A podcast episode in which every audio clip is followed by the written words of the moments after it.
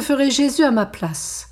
Écoutons Don Jean-Baptiste Chotard, 1858-1932, cistercien abbé de Céphon.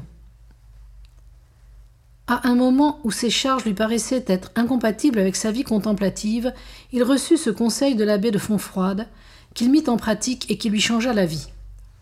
Si vous étiez saisi vraiment par ce qu'est cette présence de Dieu en vous, vous agiriez avec une noblesse de sentiment, une plénitude de joie, une facilité qui transformerait les entraves en moyens de succès.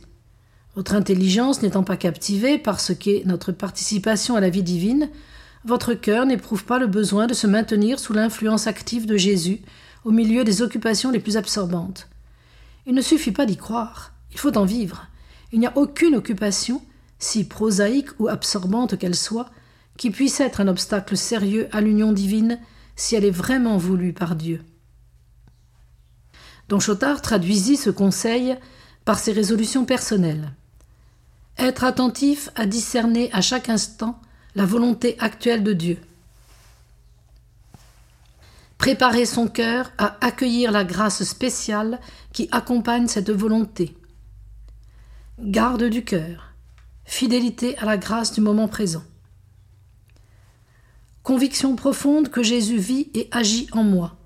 Cette conviction passée en habitude crée dans le cœur et dans l'intelligence un état qui permet de discerner facilement la volonté de Dieu et de vivre intensément la grâce de chaque instant. Le Christ est la vie de notre vie.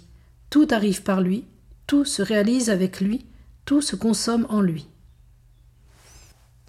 La prière doit devenir la rencontre de notre regard et de notre cœur avec le regard et le cœur du Christ. Il n'y a qu'un sauveur, le Christ. Notre rôle à nous est de nous unir à lui dans sa fonction de sauveur. Il faut se laisser sauver et sanctifier par lui tout au long du jour. Recevant la vie, nous devons avoir en nous les sentiments qui faisaient battre son cœur. Pour bien parler du Christ, il faut vivre de lui. Il faut se plonger dans ce foyer d'amour si l'on veut porter aux autres la bonne nouvelle de l'Évangile. Pour oser parler du Christ et transmettre son message, il convient de communier intimement à ses pensées et ses sentiments.